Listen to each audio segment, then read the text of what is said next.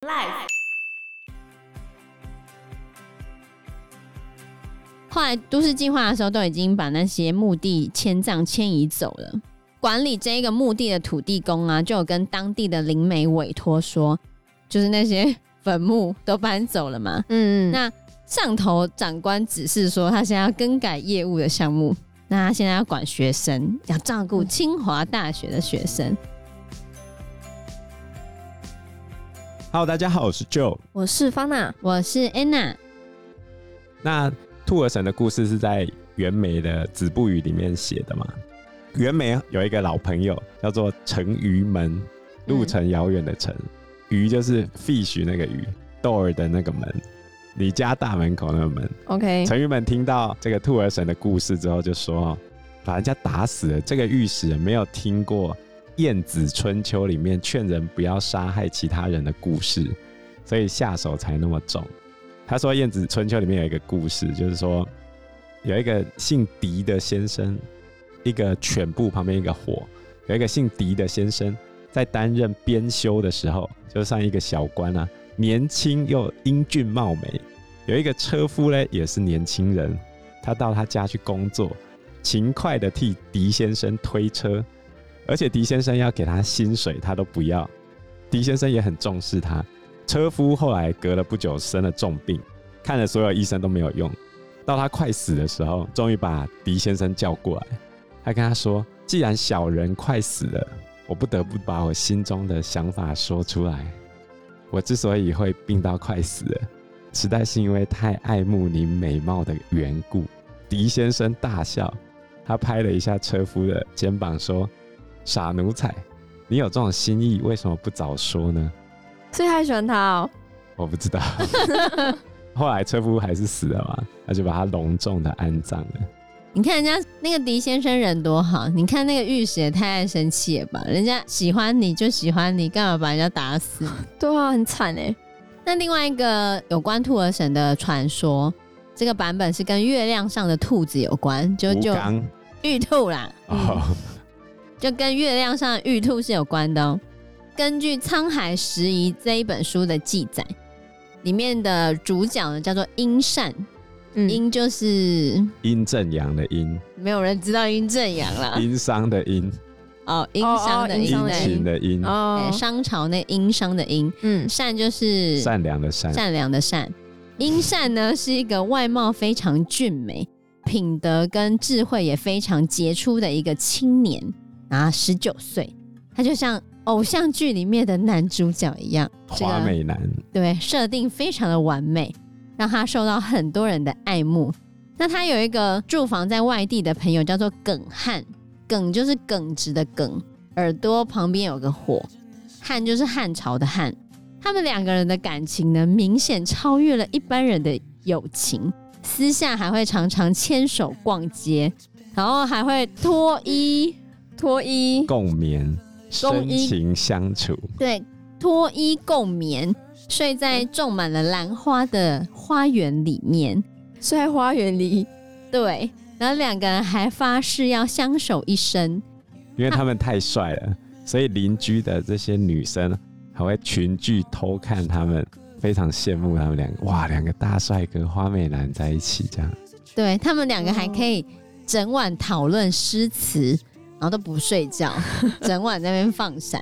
这简直是超级腐女的情节，对，吸引了一堆女生在看他们。我们班有人听到这个故事，一定会很兴奋，很喜欢看 BL。对啊，哇，连男生两个走在一起，肩膀靠到，他都会很兴奋的那种 BL 哦。但某一天，突然有乱军跑过来偷袭他们，然后驻守的军队不敌啊，城门就被攻破了。乱军就跑到城里面，把城中的那些有钱人都杀掉了。而且乱军的首领因为喜好男色，所以就把帅哥阴善抓走了。城里面非常的惨，还开始流行起瘟疫。过了几天，耿汉回到城里面，才发现，哎呀，他的爱人阴善竟然被抓走了。他就开始伤心痛哭，难过的说不出话来。后来，耿汉就在夜里非常难过的跟月亮祈祷，希望可以救阴善回来。结果夜空中缓缓地走下来一位非常俊俏的少年，他就跟他说：“我是来自月宫的兔神，本来是要下凡来送他月饼。那个月饼是他捣药制成的，可以治疗城里面的瘟疫灾情。没想到听到耿汉的祈求，看他一片痴心，所以兔神想要帮助他。然后人们呢，吃了兔神赠予的那个月饼之后呢，一一恢复了。”而且兔神呢，就把耿汉和阴善两个立下誓约里面的那些兰花，变成了黄金兰，黄金的兰花，让他拿这个黄金的兰花去乱军首领那边把阴善赎回来。兔神还答应会保佑他们两个人长相厮守。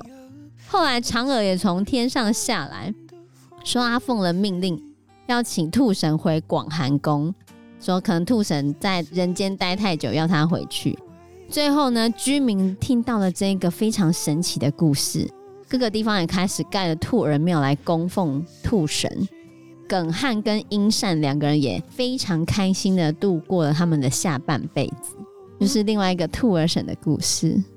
我们台湾还有拍过兔儿神的故事哦。戏说台湾啊，细说台湾，对啊，叫兔儿神弄姻缘。这也是拍同性恋吗？对啊，很难想象哎。我戏说台湾不是一个比较传统的剧吗？三立台湾还好吧？那个里面的兔儿神，我记得还是一个男生男扮女装演的哦，真的哦，好像是。那我们台湾这边的兔儿神庙威明堂啊，嗯，它里面拜的兔儿神就是胡天宝，不是后面这个阴善这一次遇到的那个玉兔。嗯，我记得马来西亚好像也有一个兔儿神庙，法娜会想去拜拜看吗？可以去走走看啊，好奇。之前有一些去参拜的啊，他们可能是求姻缘，据说求了之后没过多久，就真的有遇到他们心目中的人选，那很灵哎、欸。对啊，所以很多人认为是很灵验的。报纸的标题是“信众大赞，求完就像充饱电”。可能他们觉得有他们的寄托吧，因为你如果说同性恋去拜月老的时候，你如果没有讲清楚，搞不好月老他以为是要异性，对，啊或者是有些可能会觉得月老一直都是帮异性恋找伴侣，那也许他可能搞不清楚同性恋的伴侣喜欢什么，可能会有这样子的顾虑，或者是有一些说法吧，嗯，所以。他们就会觉得去拜那个兔儿神庙是比较理解他们同性恋者在想什么的，对，所以这是台湾非常特别的地方。而且我们台湾目前也还是亚洲第一个同性恋合法化的国家，走在很前面呢、啊。对啊，所以你看，在面对塔利班阻止女性念大学，嗯、然后印尼把非婚性行为视为是犯罪，你就知道我们台湾多么进步了。但我们十八岁还是没有投票权，好难过。嗯、对啊，好吧。我们应该找一个十八岁公民权的那个庙。好像没有这个庙、喔，拜托舅去建一个。可怜我懂了。讲完保护同性恋的兔儿神之后啊，最近才刚考完学测嘛。那在学测之前呢、啊，除了文昌庙生意兴隆之外，像我们学校。在国中生要会考之前，我们都会带他们去拜土地公庙。土地公庙？对啊，土地公庙离我们的生活最近，而且其实台湾最赚钱的庙也是土地公庙。最赚钱哦，南投指南宫。指南宫超赚钱，嗯、做生意的啊，或者是要求财的都会去。而且你不可不信的是，嗯、我忘记是刮刮乐还是大乐透。头彩就是在指南宫外面的那个投注站开出来了，真的哦？你觉得这几率有多小？嗯、那真的蛮灵的哦。对啊，而土地公几乎什么都管，他就等于是我们的里长伯，对，而且跟我们关系很好。有时候你外地人去拜他也是会保佑你，就像指南宫是全台湾的财神庙一样。哦，是对，全台湾人都会去拜。如果想要求财的话。然后我们有去，没有去拜过。对，我们都有跟神求啊，借发财金，有借有还，再借不难。是，而且你通常借借了之后，就假设你有赚钱或者是怎样，你通常都会再多还一些回去啊。所以他们根本就赚很大，没有不能这样说，他们根本就是一定不会亏钱的啊。那那个拥有那个庙的人是谁？你说指南宫吗？对啊，他们通常是一个董事会。哦，一个董事会。如果庙大的话，组织就会跟之前介绍过的正南宫有点像，它会有一个谁可以当董事这样，然后来选出干部啊、董事长这样。每间庙的组织不太一样啦。那这本书呢，也介绍了几间非常具有特色的土地公庙。嗯，因为我们是新竹人嘛，所以我们要先来讲一下那个台湾科技业的守护神，就在竹科这边。竹科的土地公最有名的就是绿色乖乖土地公。绿色乖乖，你知道为什么是绿色乖乖吗？有在科技业的都知道，因为他们会把乖乖放在那个机台上面加乖乖这样子吗？对，就是台湾的绿色乖乖的都市传说。就是传说呢，你只要把绿色乖乖放在机器上面，机器就会乖乖的不故障。所以不管是工程师还是学生，甚至是医院的所有地方的电脑的机台，都很有可能会看到绿色乖乖放在上面，而且都会说你如果过期了就要换。像我们学校也有放乖乖啊，哦，真的吗？我之前机台也有放乖乖在那边。我觉得就是一种宁可信其有，不可信其无的这种想法，也不知道是真的有用还是怎样。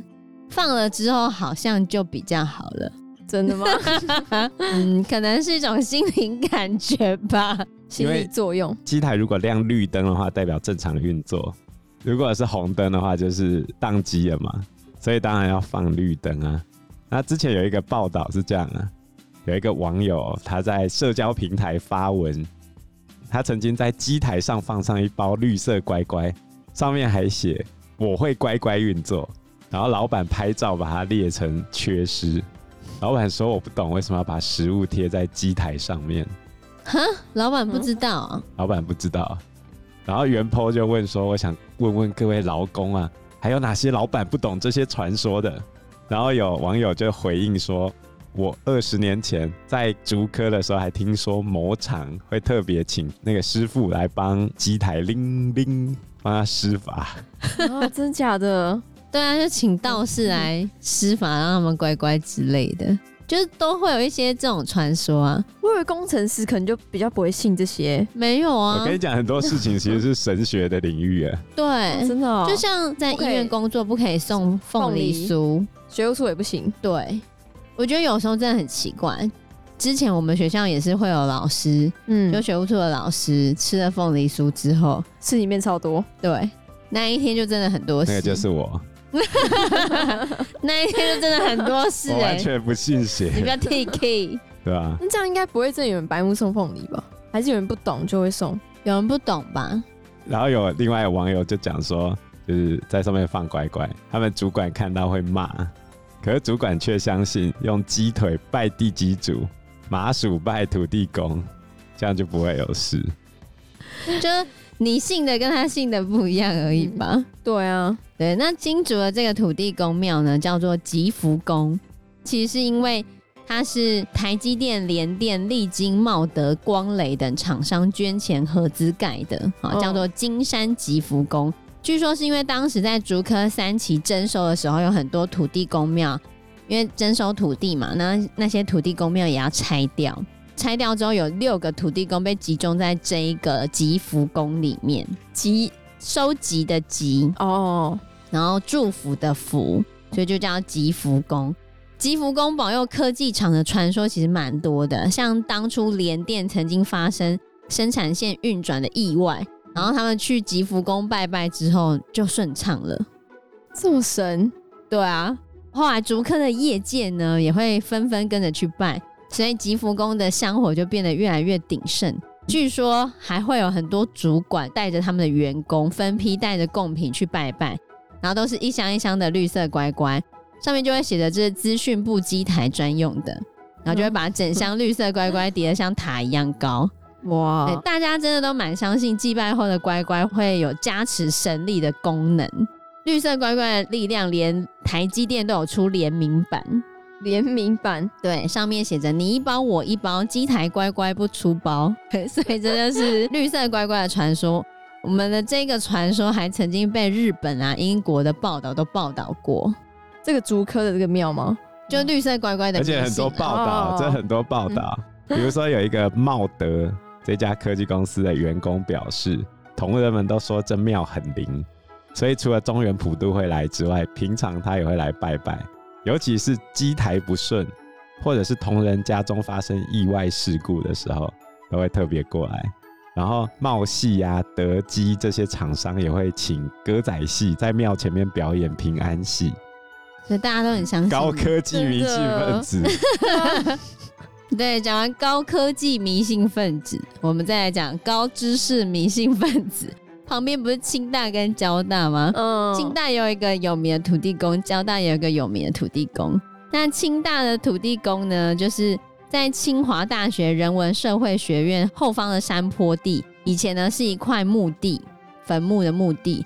后来都市计划的时候，都已经把那些墓地迁葬迁移走了。管理这一个墓地的土地公啊，就有跟当地的灵媒委托说，就说因为这边的住户就是那些坟墓都搬走了嘛，嗯嗯，那上头长官指示说，他现在要更改业务的项目，因为他本来是管那一块墓地的，那他现在要管学生，要照顾清华大学的学生，那因为要照顾学生，所以希望。改建庙门的方向，这样才可以看到学生。本来庙门是面对墓地的方向，他现在想要把庙的门改朝向清大那个地方。然后教授原本就想说：“哎、欸，他一个人怎么有办法解决呢？”他就想说要请土地公去跟主管托梦比较快啊。然后土地公听完之后，没过几天。他也没有跟主管讲这件事情，后来他就意外的听到主管们在讨论说，土地公最近托梦来跟他说要整建庙的事情，啊，然后后来庙就整建完成了，他们就真的把庙门转向清大，而且据说学生都会做梦梦见土地公来说他比较喜欢吃肯德基，太神奇了。清华土地公喜欢吃肯德基的炸鸡桶。然后他就跟教授说，如果学生们带肯德基的炸鸡桶拜我的话，我就会保佑他们。那这样拜完的那个贡品是我们可以自己吃掉吗？可以啊，哦，是可以自己吃掉的。对，拜完的贡品就是人可以吃，但是不可以再拿去拜另外的神。所以这是清大土地公有高知识迷信分子？然后另外一个交大呢，交大的土地公则是要拜什么？你知道吗？要拜什么？要拜仙草蜜。哦、仙草蜜，对。为什么交大土地公要拜仙草蜜呢？据说以前有一名外地的考生到交大去考研究所，然后呢，他考前就梦见有一个老先生跟他说：“你只要拿瓶瓶罐罐去那边拜的话，就会有好的结果，就会保佑你考上。”然后这个考生到卖场想了很久，他就想着啊，现在比较热了，然后就拿消暑退火、甜甜蜜蜜的那个仙草蜜。然后仙草的话，老人家嘛卡好薄，就是比较好咀嚼这样子，所以他就拿了仙草蜜去拜。就拜了之后呢，他其实平常成绩没有很好，就没想到拜了仙草蜜之后，他就顺利考上交大的研究所了。哈，可能这个说法传说传出来了，从此之后，只要考生要去拜那个交大土地公，都会拿仙草蜜去拜。我要去拜。有一个 YouTuber 叫做太子真人，他是一个风水师，然后他有分享，如果遇见有缘的庙跟神明，很容易有求必应。但是真正拜拜的 SOP 要注意哦，SOP 哦好，把他要去拜拜哈，请托不带礼，还愿再送礼，就是你要去求事情的时候不用带礼，嗯，那就去求吧。还愿的时候，再问神明需要什么贡品才能酬谢到他。比如说，他很喜欢茶叶蛋啊，或者他喜欢香蕉啊、气泡水啊。要怎么问？你就把杯啊。你第一次去的时候是请托他帮忙什么事情嘛？嗯、比如说，你希望你考试顺利，然后你考试考上之后，那你去还愿，那你就把杯。好，比如说我现在要来还愿，那不知道买。仙草蜜来还愿好不好？然后就挖一个杯哦，一个一个问这样。对对对，好。然后你也可以一一询问，然后比如说你要茶叶蛋、香蕉、气泡水或者鸡腿，看土地公最后选哪一个，然后再买回去祭祀。OK，可为什么一般人去的时候就会直接带去了？我现在讲的是风水师傅讲的 SOP 嘛，风水师讲的啦。对吧？嗯你也可以建立自己的 SOP，反正土地公爽你爽就好了。但一般人都会拜的时候就直接拿去拜了啦。然后去还愿的时候再拿东西来拜。对，就去的时候拿，还愿的时候也拿。礼多人不怪嘛，礼多神也不怪啊。然后土地公就可以吃两份，吃 double。因为时间关系，我们这一集节目就到这边喽。有任何的建议都可以在留言区告诉我们，或者是直接在 Facebook 或者是 IG 私讯我们，我们都会回应你哦。喜欢我们节目的话，欢迎按赞、订阅、加分享。如果喜欢我们今天的内容的话，也欢迎赞助我们一杯咖啡的钱，让我们可以走得更长更久。谢谢大家，谢谢大家，拜拜，拜拜，拜拜。